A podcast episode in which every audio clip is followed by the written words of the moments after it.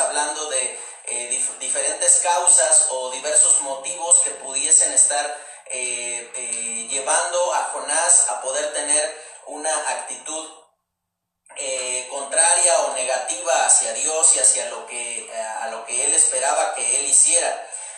también la palabra de Dios presenta de manera muy puntual en cuanto a este hombre Jonás, eh, la forma en la cual él va pasando por diferentes etapas en su vida y todos en algún determinado momento nos hemos sentido como Jonás, nos hemos sentido allí eh, lejos del Señor por causa de nuestras propias decisiones. Tenemos que, que dejar bien claro eso. En realidad nadie está lejos del Señor porque Dios se haya alejado de él, sino que uno se encuentra lejos del Señor porque uno se ha alejado de él uno ha tomado decisiones equivocadas y cada quien debe de, ser responsable de, lo que ha hecho y de lo que ha decidido. Y esa es la razón por la cual la palabra de Dios va a ocupar aquí el libro de Jonás capítulo 2 y vamos a, tiene como título ahí donde dice reconciliándose con Dios, los pasos y el costo de volver al Señor. Y allí eh, vas a recibir en tu material dice este, un principio para recordar, y te lo leo muy rápidamente, dice allí, el fracaso enseña cosas valiosas dependiendo de dónde se mire. Si es hacia el pasado, entendemos lo que causó que cayéramos y nos enseña las previsiones que debemos tomar. Si es hacia el presente, nos muestra nuestras trágicas condiciones y nos indica las áreas que deben cambiar con urgencia. Y si se mira hacia el futuro, nos permite colocar la atención en donde desde el principio debió de estar. Sin importar cuán lejos o cerca estemos del Señor, es necesario tener claro el alto costo que tiene estar cerca de Él y este es renunciar a nuestro orgullo. Y esto entonces nos permite poder tener claro con respecto a lo que la palabra de Dios presenta al respecto de esto. La palabra de Dios dice con toda claridad las diferentes formas y las diferentes maneras, lo que se requiere para que efectivamente uno se pueda acercar al Señor. Ahora, la palabra de Dios nos presenta a través de este capítulo 2 del libro de Jonás las diferentes formas y las decisiones que cada uno de nosotros debe de tomar para poder vivir de una manera que sea honrosa delante del Señor. Y vamos a ver en primer lugar allí los antecedentes, los antecedentes en cuanto a la reconciliación. Y vamos a ver allí a Jonás en el vientre del pez. Y dice allí tiempos de silencio y enseñanza. Jonás antes de su oración. Y lo que eh, vemos allí en la, en la vida de Jonás con respecto a las diferentes decisiones que él va tomando y los caminos que la palabra de Dios nos muestra que, él finalmente llega a seguir, es que en primer lugar encontramos a Jonás allí en una condición eh, sumamente trágica. Fíjate cómo termina el capítulo 1, versículo 17, eh, dice, pero Jehová tenía preparado un gran pez que tragase a Jonás, y estuvo Jonás en el vientre del pez tres días y tres noches. Ahora, esto en primer lugar nos enseña eh, que había eh, el orgullo que estorba al arrepentimiento. Y esto entonces nos permite eh, ver cómo Jonás estuvo tres días sin decir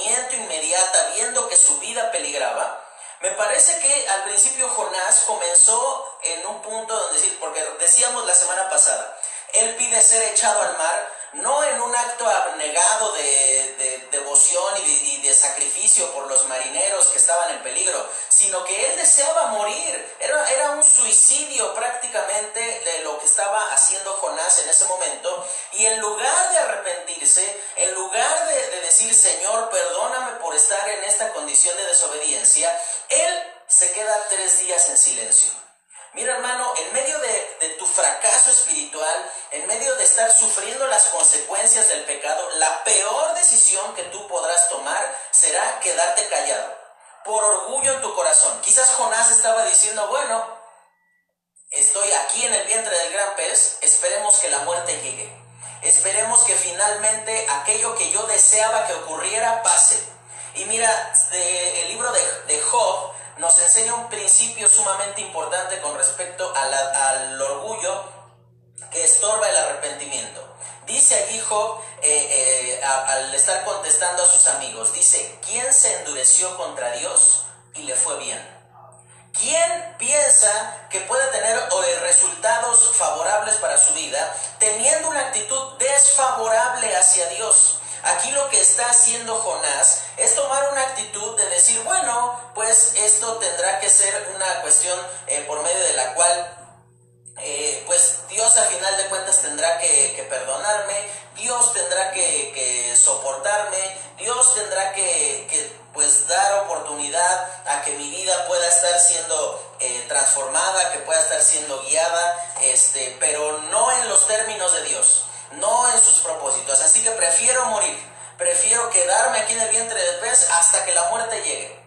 No sabemos cuánto tiempo Jonás estuvo en una actitud orgullosa en su corazón, pero para estar callado tres días, digamos que si había alguien aferrado a su necedad, a su, a su pecaminosidad, ese era Jonás.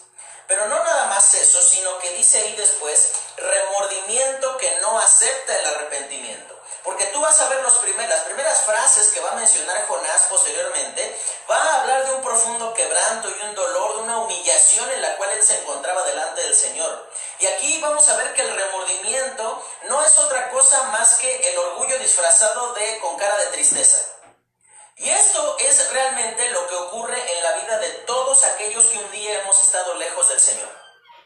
Probablemente tú eh, tienes en consideración que, bueno, las cosas tendrían que ser de una forma distinta, contiene, eh, consideras que, bueno, si hubiese tomado mejores decisiones y llevas 35 años llorando tus pecados del pasado, hermano, en lugar de corregirlos.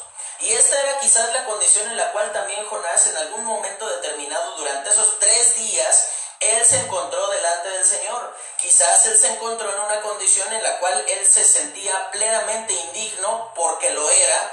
Él se sentía absolutamente lejos del Señor porque lo estaba, pero el hecho de que de cómo yo me sienta no me encamina al arrepentimiento, no me motiva al cambio, no transforma mi vida, de tal suerte que cuando la vida de una persona está siendo transformada, está siendo cambiada, por la palabra de Dios, ahí entonces vemos eh, una forma absoluta y rotunda por medio de la cual su vida es transformada. Pero después fíjate cómo dice la siguiente diapositiva. Vamos a hablar, vamos a hablar allí con respecto al, al tema de volver al Señor requiere humildad y arrepentimiento. Jonás reconoce la suficiencia de Dios. Y ahí vamos a mencionar ¿Qué se requiere para volver al Señor? Y vamos a ver todos los pasos que siguió Jonás. Dice allí en primer lugar el orgullo quebrantado y el corazón restaurado, principios para la confesión. Y ahí vamos a ver en los versículos del 1 al 6 cómo Jonás, él demuestra que para volverse al Señor se requiere tener humildad y arrepentimiento en el corazón. Y dice ahí en primer lugar, entonces oró Jonás, versículo 1 del capítulo 2, a Jehová en eh, su Dios desde el vientre del pez y dijo, invoqué en mi angustia a Jehová y él me oyó, desde el seno del Seol clamé y mi voz oíste. Y ahí en primer lugar vemos que en realidad las condiciones no son lo que deben cambiar, sino el corazón alejado. Ahí dice en el versículo 1, entonces oró eh, Jonás a Jehová su Dios desde el vientre del pez. Cualquiera de nosotros diría, bueno, cuando las condiciones cambien, cuando las circunstancias sean más favorables, entonces ahí yo me habré de acercar al Señor, entonces yo ahí habré de tener una mejor actitud. Sin embargo, hermano, ten en cuenta que aquí Jonás da un ejemplo plenamente consistente de cómo es que uno llega al arrepentimiento. El arrepentimiento y uno se vuelve al Señor no esperando que las condiciones cambien, porque piensa esto, es algo de puro sentido común. ¿Cómo pretendes que las condiciones cambien si lo que te condujo a esas condiciones y a esas circunstancias fue tu corazón alejado del Señor? Por esa razón, aquí Jonás dice, desde donde estoy, desde el vientre del pez, yo oro a Jehová y entonces estando en esa condición, ahí comienza el cambio. Mira hermano, quizás tú te sientes tan mal por aquellas cosas que decidiste, esas actitudes que tomaste, que piensas que eres absolutamente indigno delante del Señor. Mira, te cuento algo. Indignos somos desde siempre. Aquí no hay una cuestión de que soy indigno por causa de haber fallado al Señor, pero antes sí era digno. No, indignos hemos sido siempre y somos sostenidos por la pura misericordia de Dios. Aquí lo que Jonás muestra es que desde donde uno se encuentra lejos del Señor, desde ahí tienes que volver.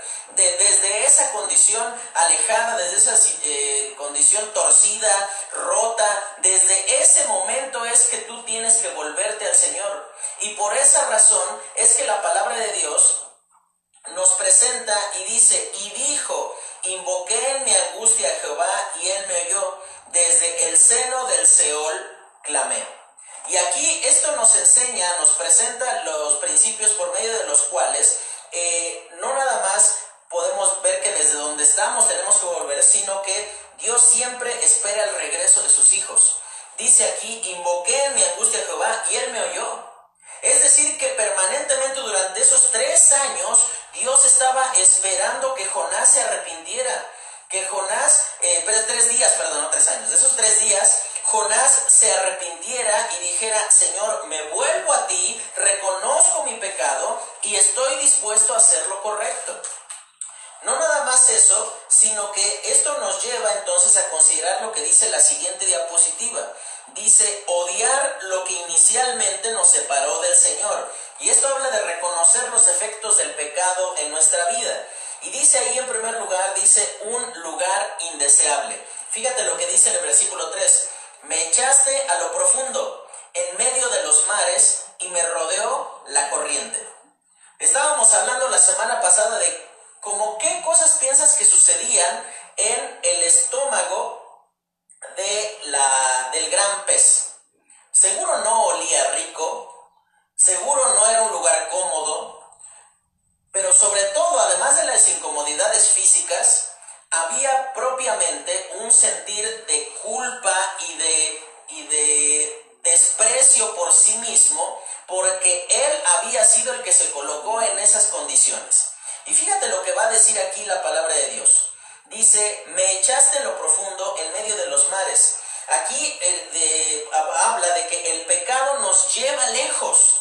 Mira, eh, ¿tú crees que Jonás cuando estaba abordando ese barco ahí en dirección a Tarsis, eh, eh, o cuando eh, él estaba pidiéndole a los marinos que lo tiraran ahí al agua, o cuando el gran pez lo tragó, ¿tú piensas que él tenía siquiera dentro de sus posibilidades, ahí en sus pensamientos, que él iba a estar tres días con vida en esas condiciones? No, seguro que no. Jonás quizás cuando estaba subiendo ahí al barco, él sabía que estaba yendo contra la voluntad de Dios, pero no sabía todo lo lejos y, cuán inmundo a sí mismo se iba a convertir por causa del pecado. Ahora, esto es algo muy importante que tú debes de tener en consideración. Esa es la paga del pecado. El pecado siempre te va a retener más tiempo del que tú querías invertir en él, te va a cobrar más caro de lo que tú querías pagar, te va a llevar más lejos de lo que tú querías llegar, porque esa es la naturaleza del pecado y esto es lo que nos muestra Jonás, dice, me echaste en lo profundo en medio. Pero no nada más eso, sino dice condiciones indeseables. Y ahí vemos que el pecado deforma nuestra vida, cuando nos hace despreciables ante nosotros mismos. Fíjate cómo dice el versículo 4. Entonces dije, desechado soy de delante de tus ojos, mas aún veré tu santo templo. Esto nos enseña la forma a través de la cual la palabra de Dios nos muestra cómo al uno percibirse a sí mismo cuán lejos me llevó el pecado, inmediatamente me lleva a tener una resolución o una opinión con respecto a cómo me encuentro delante del Señor. Fíjate aquí la, actitud que tiene Jonás. Él dice, soy desechado delante de sus ojos. Todo está perdido. Mi vida ha sido eh, eh, trastornada por el pecado. Piensa esto. Jonás, ¿dónde estaba? Dice que estaba en el vientre del gran pez en cualquier eh, ser humano que tenga aparato digestivo, el ser humano y el ser vivo, perdón, que tenga aparato digestivo, ¿qué hay adentro del estómago? ¿Qué hay adentro del estómago, El Jugo gástrico. ¿Y el jugo gástrico qué es? O sea, es, un, es algo que deshace lo que entra sea, es un ácido propiamente, ¿no? Que descompone los alimentos. ¿Te imaginas lo que es estar nadando en algo que te está quemando? Evidentemente esto era algo sumamente eh, doloroso para Jonás. Seguramente cuando él fue vomitado por este gran pez ahí en tierra, en Nínive, seguramente estaba con, grandes eh, laceraciones ahí en su cuerpo y todo por causa de, que, de, lo que el pecado estaba produciendo en su vida. Mira, yo te invito a que hagas lo siguiente. Si tú no estás andando bien delante del Señor en este momento, a lo mejor ante otras personas tú eres un campeón, eres una maravilla, eres este, wow, o sea, lo mejor de lo mejor entre los cristianos. Pero tú bien sabes que no estás andando bien delante del Señor porque tienes a lo mejor un pecado oculto, porque a lo mejor estás participando de cuestiones incorrectas, porque estás haciendo cosas que no deberías de hacer. Y eso entonces nos lleva a tener allí en consideración lo siguiente. ¿Sabes? Considera la condición en la cual tú te encuentras y considera tus primeros días en Cristo. A lo mejor no tenías el mismo conocimiento, a lo mejor no eras tan perfecto, a lo mejor no eras tan eh, sabio en cómo manejar algunas cosas, pero era sincera tu devoción al Señor. Era, era una cuestión eh, sencilla por medio de la cual tú te acercabas al Señor, tenías una relación buena con Él y tú te comparas a ti mismo hoy y tienes que reconocer que tu vida espiritual está deformada has tolerado cuestiones que nunca debiste de tolerar, te has transformado en alguien que no querías ser. ¿Y sabes cuándo ocurrió esto? Desde el primer momento en el que tú comenzaste a decir, me vale y que me trague el pez. No me importa y prefiero irme a Tarsis. No me importa, tírenme al mar. ¿Te das cuenta? Todos tenemos un Jonás adentro. Todos estamos en una condición en la cual decimos, soy desechado delante de tus ojos. Soy alguien que está ahí en esta cuestión. Pero fíjate cómo dice él ahí al final del versículo 4, más aún veré tu santo templo. Y fíjate lo que dice la siguiente eh, diapositiva.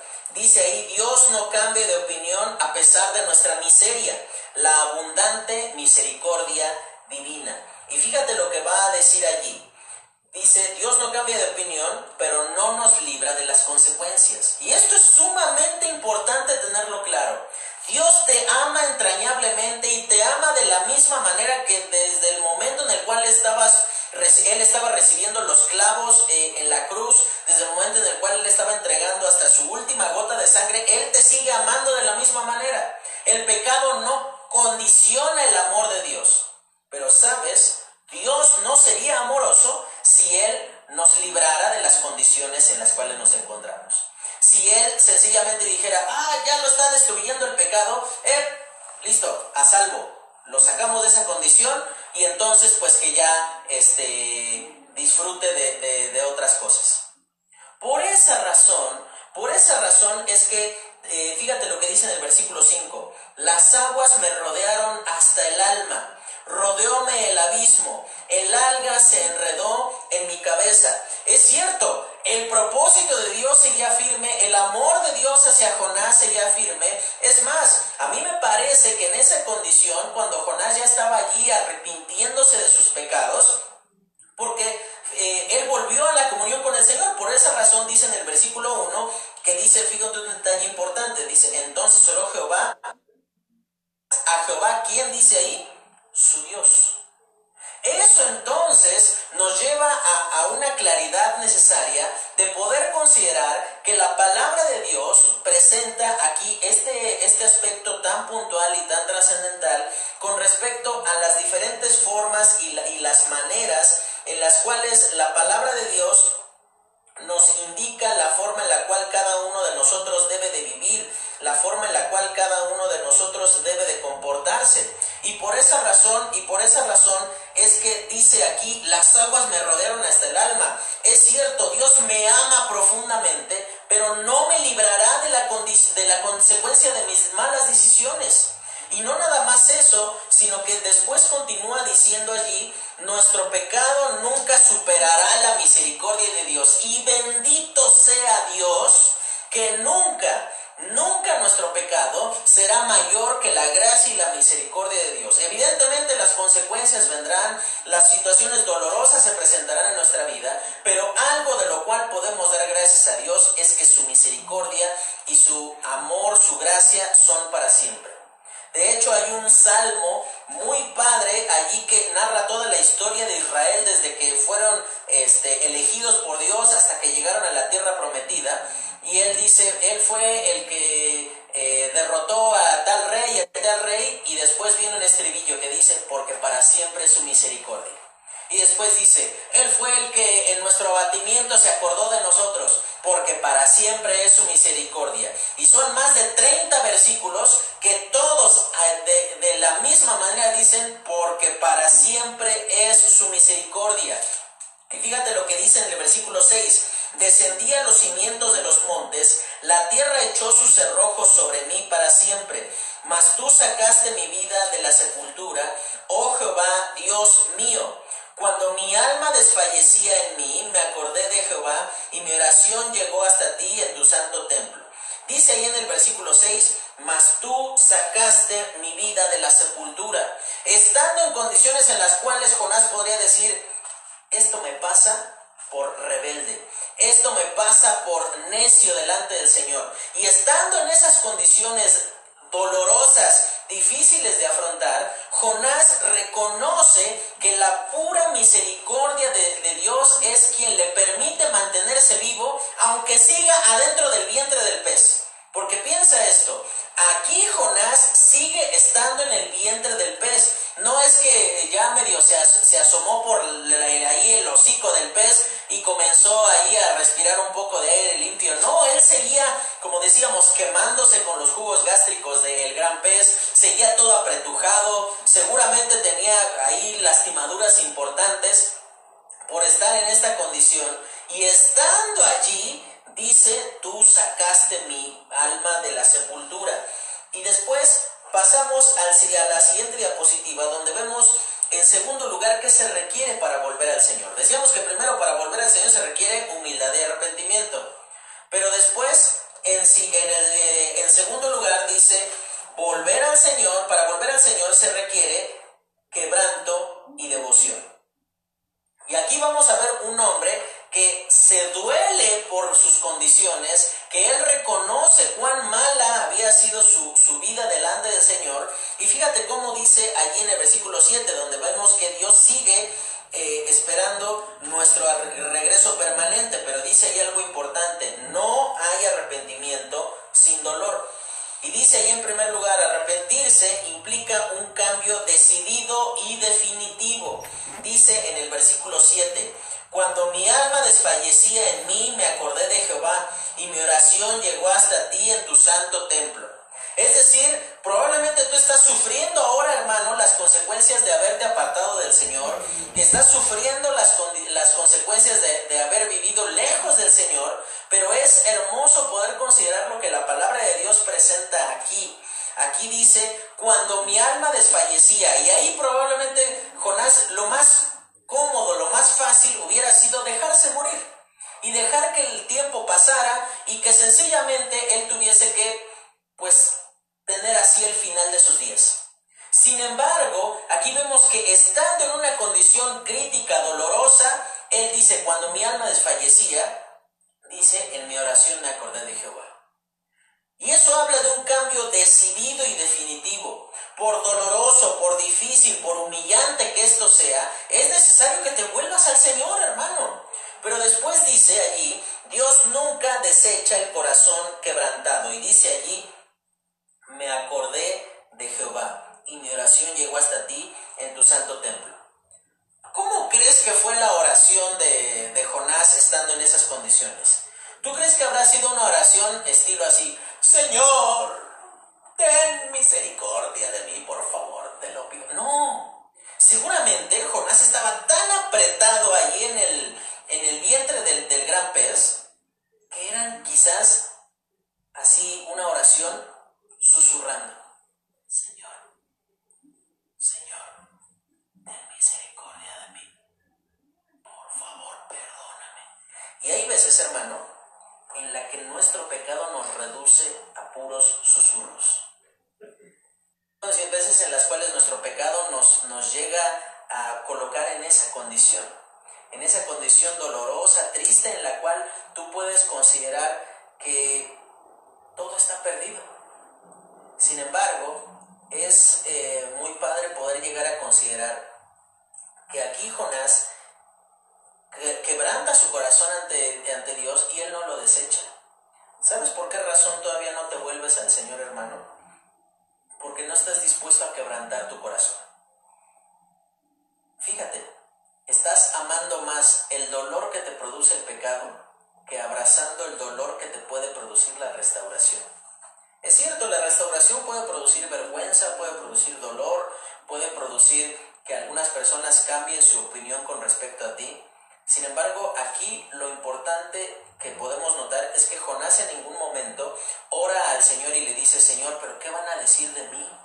¿Qué, van a, qué vamos a hacer en ese momento en el cual este, ellos eh, tengan esa actitud conmigo? Aquí lo que, lo que podemos notar es como Dios permanentemente va a, mostrar su gracia y su misericordia, teniendo eh, a bien mostrar lo bueno que Él es, las diferentes formas en las cuales Él obra en nuestra vida, en nuestro corazón. Y pasamos a la siguiente diapositiva y dice allí el terrible resultado de quienes abandonan lo único que nos sostiene en pie. Fíjate lo que dice el versículo 8 los que siguen vanidades ilusorias, su misericordia abandona. Y ahí en primer lugar hace una descripción del endurecimiento. Dice, los que siguen vanidades ilusorias. Literalmente aquí lo que está diciendo Jonás es los que persiguen el viento, los que van detrás de cualquier viento que se les atraviesa. Eso es lo que literalmente significa vanidad ilusoria. Es decir, no sé si tú has visto, por ejemplo, a, a los niños cuando por ejemplo están ellos ahí jugando y con un globo. Y el viento lleva el globo por todos lados, y ahí va el niño corriendo atrás del globo, y el niño se desentiende de todo lo que está a su alrededor. Se olvida que el globo ya se fue a la calle y que los carros pasan por allí. Él se olvida de eso. A él lo que, lo que le interesa es alcanzar ese, ese globo, por doloroso que pueda ser el resultado para él. ¿Sabes? Dice aquí la descripción del endurecimiento. Dice, los que siguen vanidades ilusorias. Hermanito, deja de corretear el viento. Deja de ir detrás de cosas que no aprovechan, que no benefician y sobre todo que lastiman. Porque fíjate el resultado, dice ahí el resultado del endurecimiento, dice allí su misericordia abandonan. Lo único que nos permite estar en pie delante del Señor es aquello que estás dejando de lado cuando decides seguir tus deseos, tus de tus planes, tus intenciones, en lugar de cumplir con el propósito que Dios tiene para ti. Por esa razón es tan necesario e importante que tú tengas en claro lo que dice aquí la palabra de Dios. Dice, los que sigan vanidades ilusorias, su misericordia abandonan. Aquí esto habla de el antes y el después de alguien que decide endurecer su corazón. Tú decides ir detrás de algo sin propósito, lo único que estás dejando atrás es la misericordia de Dios que es lo que nos mantiene en pie. Y en último lugar, vamos a hablar que para volver al Señor se requiere compromiso y valentía. Dijimos en primer lugar se requiere humildad y quebrantamiento cuando Jonás reconoce su, la suficiencia de Dios. Después veíamos que se requiere quebranto y devoción, lo que terminamos ahorita, donde vimos que eh, Jonás abraza la misericordia de Jehová, pero ahorita vamos a ver que se requiere compromiso y valentía cuando Jonás acepta el resultado de sus malas decisiones, pero establece ciertos compromisos para que eso sea sencillamente parte de su historia, pero que no sea única y exclusivamente lo que define sus pasos. Y fíjate lo que dice después. Dice, mas yo con voz de alabanza te ofreceré sacrificios, pagaré lo que prometí, la salvación es de Jehová. Y mandó Jehová al pez y vomitó a Jonás en tierra. Y en primer lugar vemos que el valor del compromiso al ser perdonado, se basa en señalar convicciones para no volver a caer. Y dice ahí en el versículo 9, alabando para ser restaurado, con voz de alabanza te ofreceré sacrificios. Estando en las condiciones menos favorables, menos propicias, menos cómodas, Jonás toma una decisión vital. Él dice, estando donde estoy, te voy a alabar. Estando donde yo, yo me encuentro, voy a reconocer que tú eres bueno, voy a reconocer tu misericordia, porque piensa en algo, vamos a razonar un poco. En algún lugar Dios le dijo a Jonás que le iba a dar una segunda oportunidad. No. En algún lugar Dios le dijo, bueno Jonás, dado que no quisiste obedecer, yo te voy a llevar hasta Nínive. No. Es decir, Jonás desconocía que efectivamente Dios le iba a dar una nueva oportunidad y a pesar de que lo desconocía, Jonás decidió abrazar la misericordia de Dios que sí conocía, que dejar a un lado aquello que no conocía. Decir, bueno, pues cuando me perdones igual cambio, cuando mi vida sea transformada entonces voy a ser fiel a ti.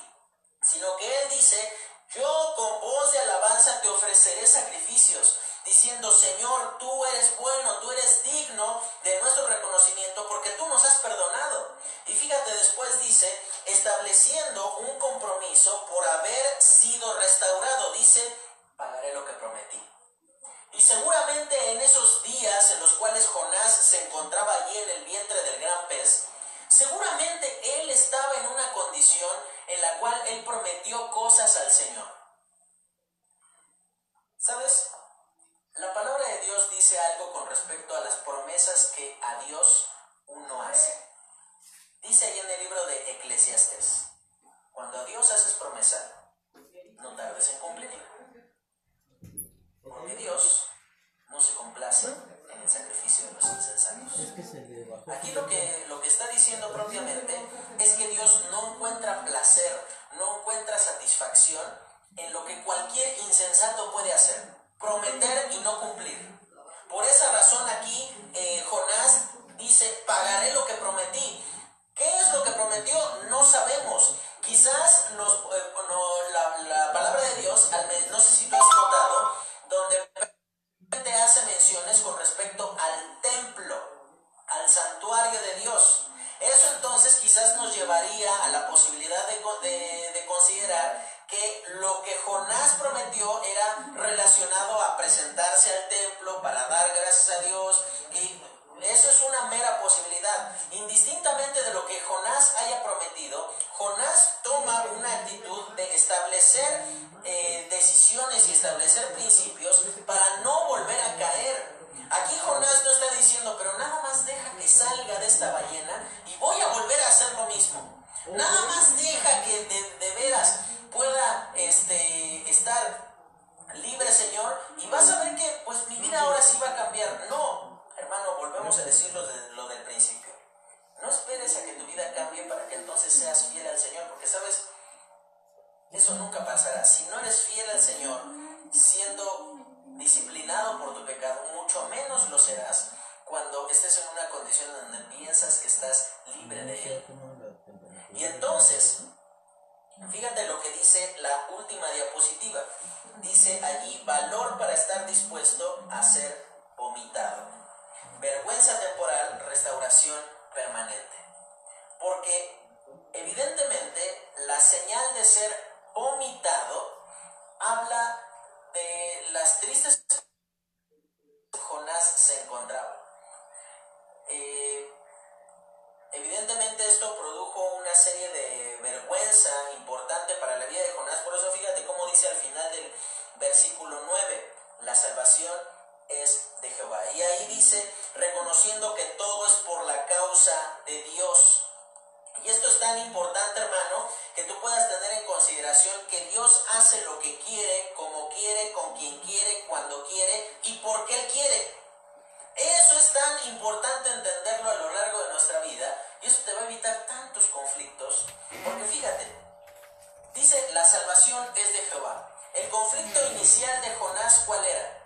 Que Dios de alguna manera podría perdonar a los ninivitas y él no deseaba que eso ocurriera. Y eso lo llevó a la desobediencia, eso lo llevó a intentar suicidarse diciendo tírenme al mar, eso lo llevó al endurecimiento estando tres días adentro del vientre de un pez sin proferir palabras. Y estando en esas condiciones, Jonás eh, toma una actitud de decir, a final de cuentas, Dios hará lo que Él quiere porque Él es Dios, porque Él es digno de reconocimiento y Él es digno de nuestra alabanza.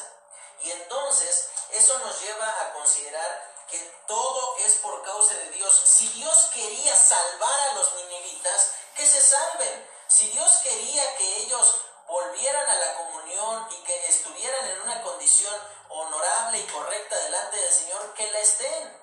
Porque esto es lo que nos hace tener ahí en consideración eh, algo allí muy importante. En último lugar dice, vuelto a la utilidad a pesar de los medios divinos. Y dice allí, y mandó Jehová al pez y vomitó a Jehová, ah, perdón, a Jonás, perdón, a Jonás en tierra. Y esto entonces, volvemos a lo mismo. Dios ocupó medios extraordinarios. Lo vomitó. ¿A qué crees que olía Jonás en ese momento? ¿Cómo se vería Jonás? Muy presentable no creo que haya estado el buen profeta. Seguramente no olía bien. Seguramente estaba lastimado físicamente. Seguramente estaba conmocionado, eh, estaba en una situación emocionalmente no buena. Eh, él quizás estaba asustado, estaba eh, con muchos conflictos personales en ese momento, pero dice que Dios nuevamente lo volvió a la utilidad. Y quizás, hermano, tú en esta mañana terminamos, versículo para memorizar en esta semana es Jonás 2, 8 y 9 que dice, los que siguen vanidades ilusorias, su misericordia abandonan. Pero yo con voz de alabanza te ofreceré sacrificios, pagaré lo que prometí, la salvación es de Jehová. Eso es quizás algo importante que usted debe de tener en consideración para poder estar orando eh, y estar memorizando en esta semana. Hermano, yo no sé qué tan lejos o qué tan cerca esté usted del Señor. Sin embargo, el hecho de estar lejos o cerca del Señor es algo visible. Es algo que percibimos por la condición en la cual cada uno de nosotros se encuentra. Entendemos que eh, alguien está cerca del Señor porque está involucrado en las cosas del Señor, vive de una forma eh, que a Dios le agrada. Sin embargo, si usted entiende que está lejos del Señor, no, no, de, no postergue esta, esta situación y entienda que Dios le sigue esperando con la misma intensidad con la cual Él le recibió al principio. A pesar de lo lejos que usted se haya ido, a pesar de lo mala que sea su condición, a pesar de eso Dios lo sigue esperando. Vamos a orar y terminamos. Señor, te damos gracias por lo bueno que tú eres con nosotros. Gracias, Señor, porque tu palabra es suficiente. Permítenos, Señor, poder tener uh, una actitud correcta con respecto a lo que tú haces con nosotros. Y te pedimos, Señor, que seas tú obrando en nuestra vida, permitiéndonos entender la manera en la cual tú deseas que nosotros vivamos. Te pedimos, Señor, que seas tú obrando en nuestra vida, en nuestro corazón. Te pedimos, Señor, por Emanuel, el hijo de nuestro hermano Roberto. que está eh, pues en una situación médica difícil. Te pedimos, Señor, que seas tú obrando de acuerdo a tu propósito y a tu voluntad en su cuerpo, a través de los médicos que lo están atendiendo, que lo están operando en, este, en estos momentos. Te pedimos, Señor, también por el corazón de sus papás, de sus hermanos, que tú los guardes. Señor, te lo agradecemos y te lo pedimos en Cristo Jesús.